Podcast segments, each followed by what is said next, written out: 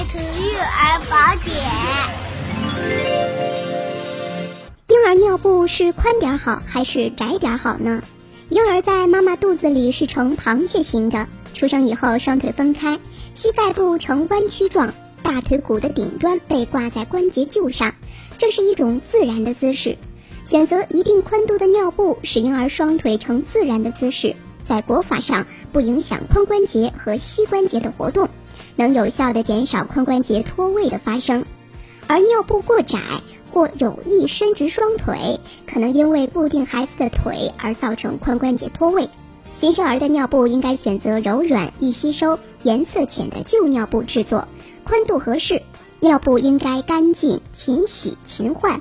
在孩子大小便后及时换洗尿布。